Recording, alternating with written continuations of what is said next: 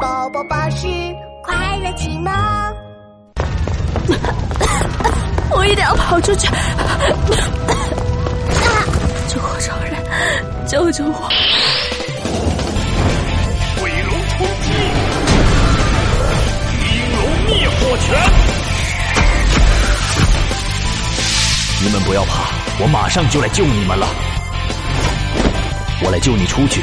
谢谢你，救火超人！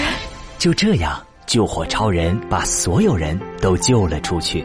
好啦，故事讲完啦，小家伙儿，你也该睡觉了哇。哦，救火超人好厉害呀！